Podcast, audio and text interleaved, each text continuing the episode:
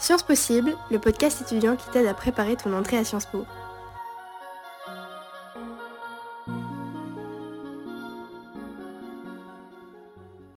Salut les futurs Sciences Pistes, aujourd'hui on se retrouve pour te donner nos conseils pour élaborer ton projet motivé et la rubrique activités et centres d'intérêt sur la plateforme Parcoursup. Car comme nous l'avons dit dans notre premier podcast, les candidatures aux différents IEP se font sur Parcoursup.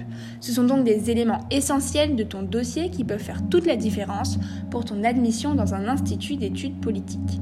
Toutefois, si tu es intéressé par Sciences Po Paris, note bien que les modalités du projet motivé ne sont pas les mêmes que celles demandées par les autres formations. Ne t'inquiète pas, nous consacrerons donc très bientôt un podcast spécifique à cette école. La rubrique Activités et centres d'intérêt est commune à tous tes vœux sur Parcoursup, mais les IEP de Paris, Bordeaux et Grenoble l'analysent avec grande attention, puisqu'elle fait partie de leurs conditions d'admissibilité.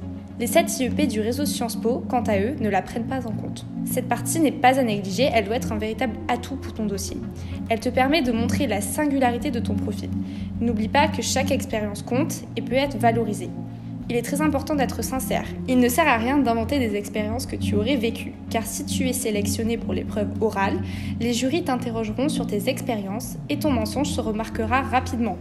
Note également que cette rubrique est la même pour tous tes vœux Parcoursup, que ce soit les IEP ou les autres formations, contrairement à ton projet motivé qui doit être spécifique à chaque vœu.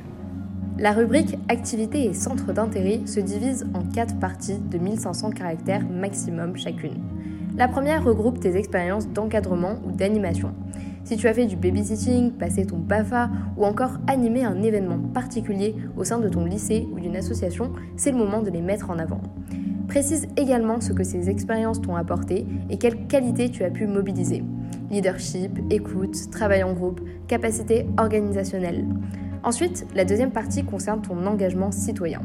Tu peux y parler de ton engagement au sein de ton lycée en tant que délégué, représentant, mais aussi dans l'associatif et le bénévolat de manière générale.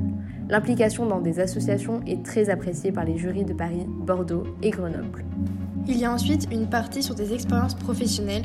Tu peux euh, parler des stages que tu as réalisés, mais aussi de tes jobs d'été si tu as eu l'occasion de travailler. Souvent, tu peux avoir l'impression de ne pas avoir grand-chose à dire, mais ne t'inquiète pas, c'est normal.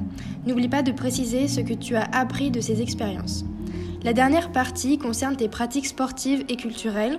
C'est le moment de parler de tes activités extrascolaires, tes hobbies, tes séjours linguistiques, tes voyages scolaires, tes options, mais aussi euh, d'un éventuel parcours spécifique que tu aurais euh, suivi, comme Bashibak, Abibak ou encore un concours d'éloquence. Essaye, si tu peux, d'avoir un fil rouge qui lie toutes tes expériences et qui permet euh, au jury de comprendre qui tu es. L'objectif n'est pas de faire un listing de tes expériences, mais plutôt d'expliquer en quoi elles t'ont permis d'être qui tu es aujourd'hui tout en te mettant en valeur. Fais tout de même attention à rester humble. Nous te conseillons de t'y prendre bien à l'avance pour avoir le temps de réfléchir à tous les éléments que tu souhaiterais mettre en valeur. Liste-les et classe-les ensuite par ordre de pertinence. Effectivement, tu as sûrement de nombreuses expériences intéressantes à partager, mais rappelle-toi que tu as un nombre de caractères limité. Il est plus stratégique de valoriser quelques exemples les plus importants et d'expliquer ce qu'ils t'ont apporté que de faire une liste exhaustive sans approfondir ton propos. Proposant chacun une multitude d'associations, les différents instituts d'études politiques font de l'engagement associatif un élément central. Il est donc particulièrement important de montrer par tes expériences que tu partages ces valeurs. Pour te donner un autre exemple, le sport est mis en avant notamment à Bordeaux où il est obligatoire. Pratiquer une activité sportive et ou artistique est donc très valorisant. Les Sciences Po recherchent des étudiants polyvalents et curieux qui savent s'adapter à toutes sortes de situations. Par exemple, moi j'avais participé à un programme de mon lycée pour aider les étudiants étrangers à s'intégrer. Donc euh, j'avais mis en avant mes capacités d'écoute, mon niveau en langue, ainsi que ma curiosité pour l'étranger.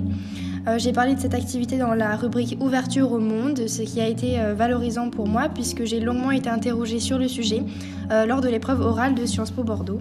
Donc j'avais mis en lien cette expérience avec les valeurs de l'école qui promeut l'ouverture à, l'international. J'avais d'ailleurs mentionné l'association Erasmix qui prend également en charge l'accueil des étudiants étrangers au sein même de Sciences Po Bordeaux. Le projet motivé est un exercice assez difficile, semblable à une lettre de motivation mais assez court puisqu'il doit comporter maximum 1500 caractères, à l'exception de Sciences Po Paris mais on t'en reparlera. Il faut donc réussir à te valoriser et à convaincre les jurys dans un espace restreint. Le projet motivé n'est pas propre aux modalités de Sciences Po, il est obligatoire pour chaque vœu que tu formules. Attention, il est très important d'adapter chacun de tes projets motivés à la formation qui lui est destinée. Ne reprends surtout pas le même pour l'ensemble de tes vœux et oublie d'ores et déjà les modèles tout faits d'Internet. Concernant la candidature Parcoursup au concours commun, on te demande également de fournir un projet motivé, mais celui-ci ne fait pas l'objet d'une quelconque évaluation et ne sera pas regardé. Avant de commencer à rédiger quoi que ce soit, pense d'abord à lister les informations dont tu souhaites parler. Tu verras ensuite que tu ne pourras pas forcément tout dire et ce n'est pas grave, il ne faudra garder que le plus important. Veille à intégrer les trois points clés suivants dans ton écrit. Mobilise le contenu des enseignements de l'école afin de montrer que tu t'es intéressé à la formation et que tu maîtrises parfaitement le cursus auquel tu postules. Puis mets en avant tes compétences et relie-les avec les attendus et les valeurs de l'école. Présente ton projet d'études. Si tu n'as pas encore une idée précise du métier qui t'intéresse, ce n'est évidemment pas grave. Tu peux simplement parler du domaine professionnel. L'important est de montrer que cette formation te permettra de t'épanouir professionnellement. Pour cela, évoque des cours dont les intitulés et les enseignants sont disponibles sur les sites des 3 IEP et également des masters aussi disponibles sur leur site. Cela montrera à l'école que tu te projettes et que tu as besoin de celle-ci et non d'une autre pour réussir professionnellement. Il te faut également compléter ta lettre avec des informations qui te sont propres et qui pourront te démarquer des autres candidats. Tu peux commencer par nommer ton lycée et les spécialités que tu as suivies au lycée euh, en guise d'amorce euh, pour ta lettre. On te conseille également de justifier ton intérêt par tes expériences personnelles qui mettent euh, le plus en valeur ton profil. Cependant, fais attention, le projet motivé ne se confond pas avec tes rubriques sur tes centres d'intérêt. Ainsi, ce n'est pas le moment de parler de toutes tes activités extrascolaires. Toutefois, tu peux bien évidemment évoquer des expériences ou lectures qui justifient ton intérêt et ta motivation pour intégrer l'IEP souhaité. Cette lettre est courte et doit refléter ta personnalité. Il faut donc te démarquer à tout prix et éviter les banalités.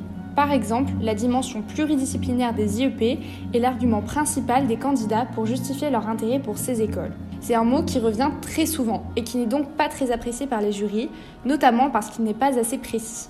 Si tu veux parler de cette caractéristique de l'école, on te conseille donc de le formuler autrement en citant notamment les cours qui t'intéressent. Cela montrera de manière plus authentique ton intérêt pour la formation et ta connaissance de ses enseignements. C'est la fin de cet épisode. Nous espérons que ce podcast t'aura éclairé sur les attentes des différents IEP vis-à-vis de ces rubriques essentielles pour ton dossier. Nous te souhaitons bonne chance dans ta rédaction. À bientôt!